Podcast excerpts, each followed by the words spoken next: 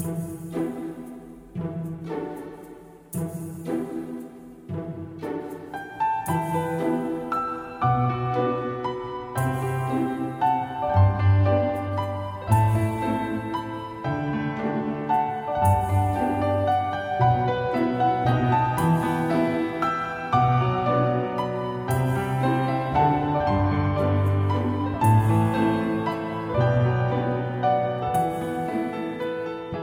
嗨，大家好，我是川，欢迎收听本期的漫谈日本。那在前一段时间呢，我弟刚刚高考完，然后呢，他的母亲，他的妈妈给他换了一部新的手机，恭喜恭喜！但其实呢，川觉得吧，换手机这个事情也不需要有那么抵触的一个心理。现在很多小学生都已经开始拥有手机了，我觉得手机它还是蛮蛮重要的。尤其是联系一个人的时候，很重要，对吧？我记得在我小的时候，我和我的家人一起出去玩，在公园里，然后就给走丢了。走丢了之后，所有人都很慌张。然后那个时候没有手机嘛，就仅仅有那个打电话会去附近的小卖铺，然后会有那种座机，可能五毛钱可以打一次，就那种情况，然后就会跑到那种地方去打电话，所以。像以前如果没有手机，真的就很不方便。然后我弟他在就这段时间之前呢，他用的一个很旧的一个手机，几乎就是打电话有的时候也可能会卡在那个页面上，有的时候接到电话它都不会显示，就那种很奇特很奇特。所以我觉得还是备一个这个比较方便的一个联系的通讯装置还是比较重要的。你像以前的古代。可能就是飞鸽传书啊，那个时候马车很慢，邮件也很慢，所以一辈子就只能爱一个人这样子。但是现在呢，大家都有这种即时的通讯软件了，比如说什么 QQ 啊、微信，对不对？因为非常非常的高效，非常的方便，也很快捷，随时随地你收到信息就可以回。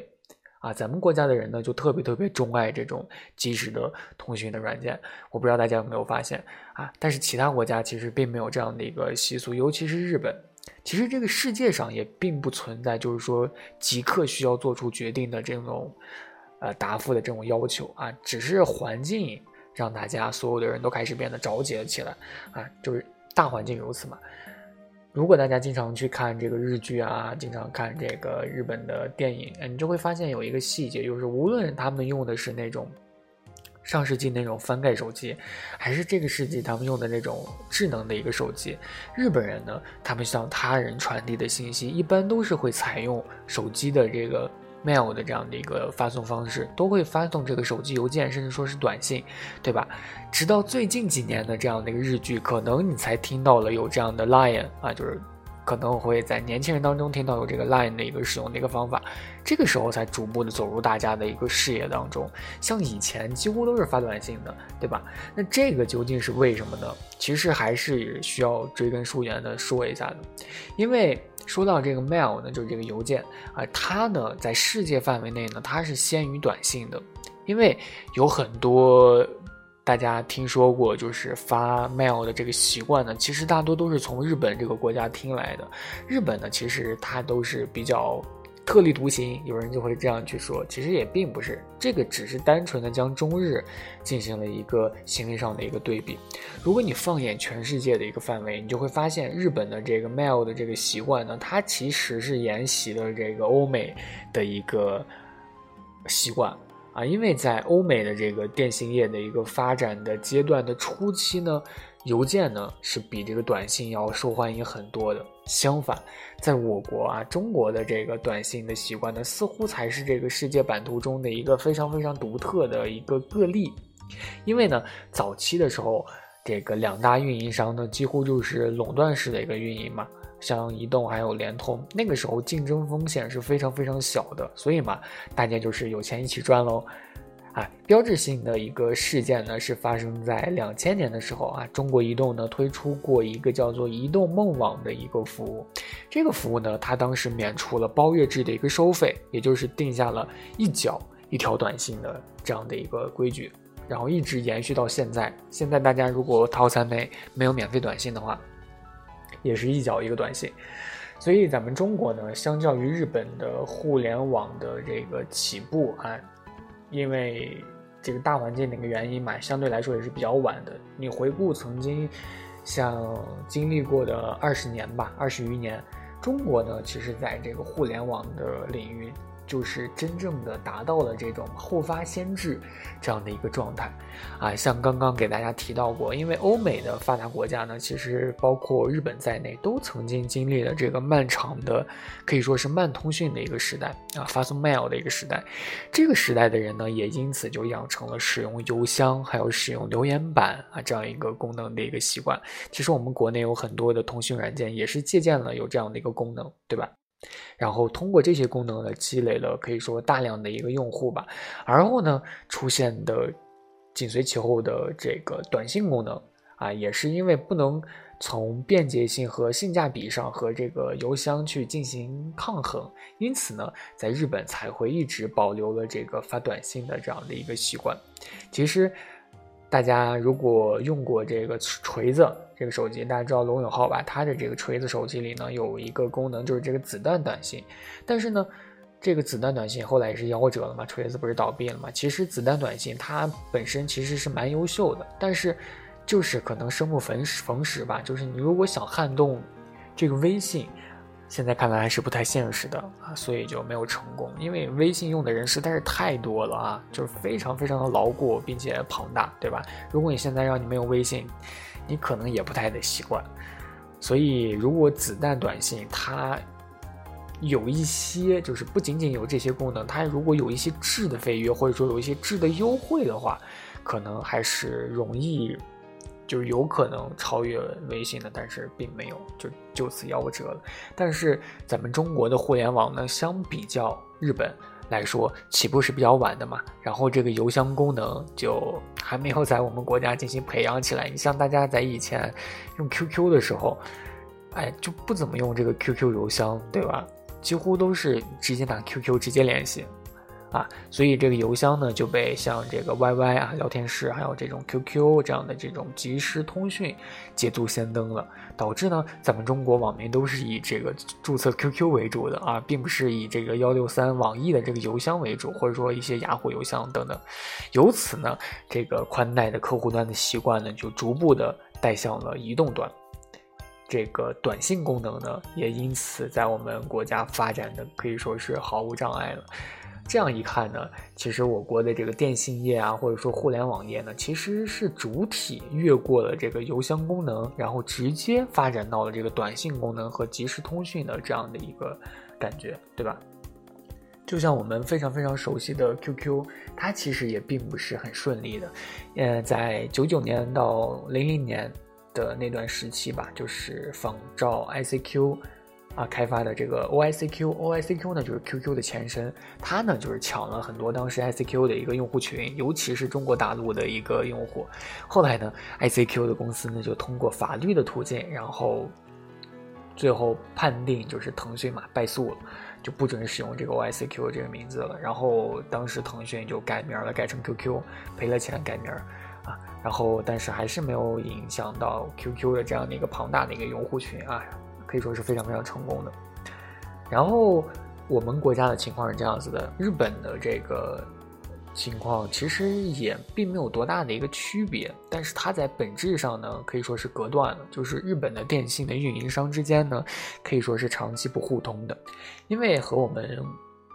我国这个天朝的运营商垄断式的这个运营方式，它是不同的。就是日本的这个电信的运营商之间呢，它就是长期互相不来往、互相不说话这种事儿，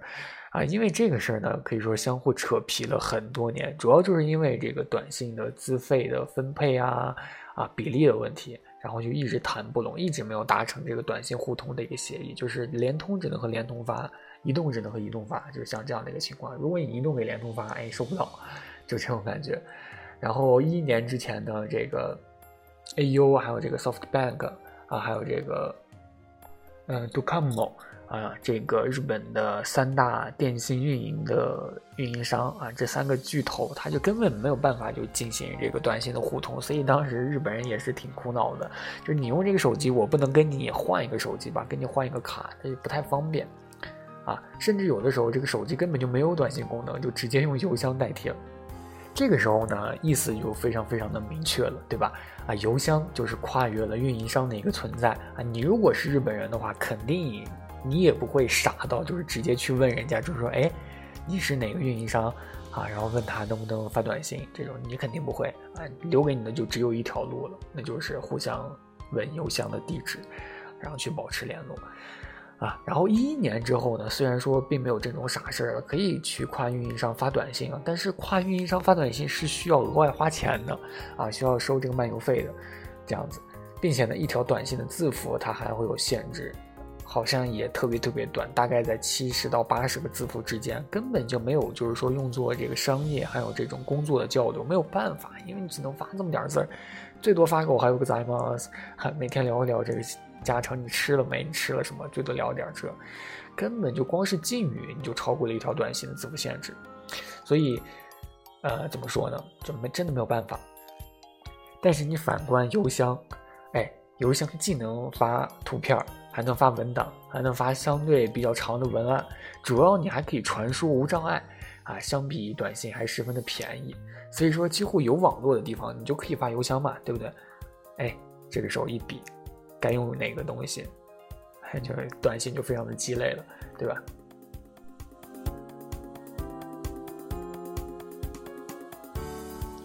但其实随着时代的发展吧，就是我们中国和日本的最后的潮流，终究还是会殊途同归的。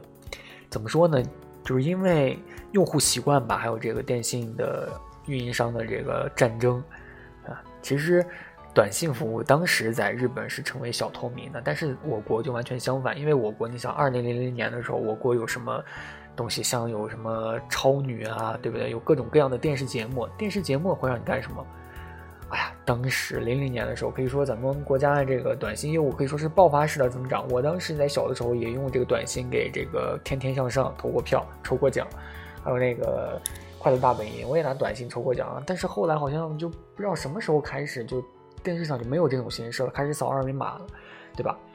可以说仅仅用了大概不到两年的时间吧，就是我国啊这个短信业务就开始彻底的互相协议互通了。之后呢，我国在这个短信功能的基座上又诞生了这个彩信业务，还有这个彩信的呃彩铃儿，还有什么群发短信，甚至这个短信有奖问答啊，短信算命算姻缘。啊，就这种还有各种投票的服务，刚刚也说了，就真的就很牛逼。因此呢，在二 G 的时代呢，我国这个中国人手机屏幕上的主界面就是这个电话、短信、通讯录、浏览器。我现在至今，我的苹果手机下面还是这四个快捷栏。然后日本人的手机屏幕上呢，主要功能就是电话、短信、邮件、通讯录，就是这样子，就很有一些暴露年龄了。嗯，然后就。从两千年以后吧，我国和日本两国人民就是在这个短信和 mail 的这个道路上就开始分叉了，就开始越走越远，也可以说是自己各自独自产生了很奇特的属于本国的一个体系吧，各自在这个各自的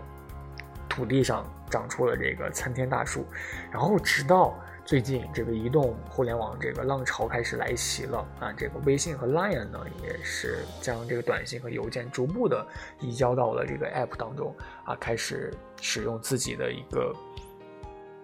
对不对？就是互联网的一个使用的一个手段。所以呢，啊，在日本呢，其实根本就没有说像什么使用邮件更加高级，因为就只能大概只能使用邮件啊这样的一个方法。但是呢，其实像日本，大家都说用 Line 用 Line。其实我在初中的时候就说听说日本人用 Line 了，但是直到现在也没有很多的日本人就是说还是非常的，就是说一一说聊天就说用 Line 去聊天，其实也没有，啊也没有。日本呢，其实 Line 的普及程度远没有像微信在我国普及程度那么高。啊，因为其实多数的日本人呢，他们尤其就是在平成时代的这个年轻人呢，其实还是保留着邮件思维。其实我觉得这个邮件思维有的时候还是挺好的，因为就是你用邮件去沟通，就给予了双方足够多的一个时间去考虑如何去回答，也给双方留足了这个足够的这个，对不对？回旋的一个余地和空间，而不是傻傻的，就是望着这个微信上的一条一条的这个，对不对？就哎什么时候回我？哎，尤其是烂眼上面还有一个已读的功能，看了之后哇，已读了不回你，这个哎太难受了，对吧？就是很很没有耐心。然后一直有人就说，能不能在微信上推出这个已读的功能？我想说，你脑子是坏掉了吗？推出这个功能对自己有什么好处？你看微博上就推出了这个已读的功能，我觉得不太好，太尴尬了。有的时候你不回也不是，回也不是，有的时候问你的那些问题太奇奇怪了，不像是人能问出来的。然后我还看了就已读，我还我也不知道该怎么回，太尴尬了。好，那本期的内容呢，到这里就结束了。啊，大家对于本期呢有什么看法呢？也请欢迎在评论区去留言。那我们下期再见喽，我是川，拜拜。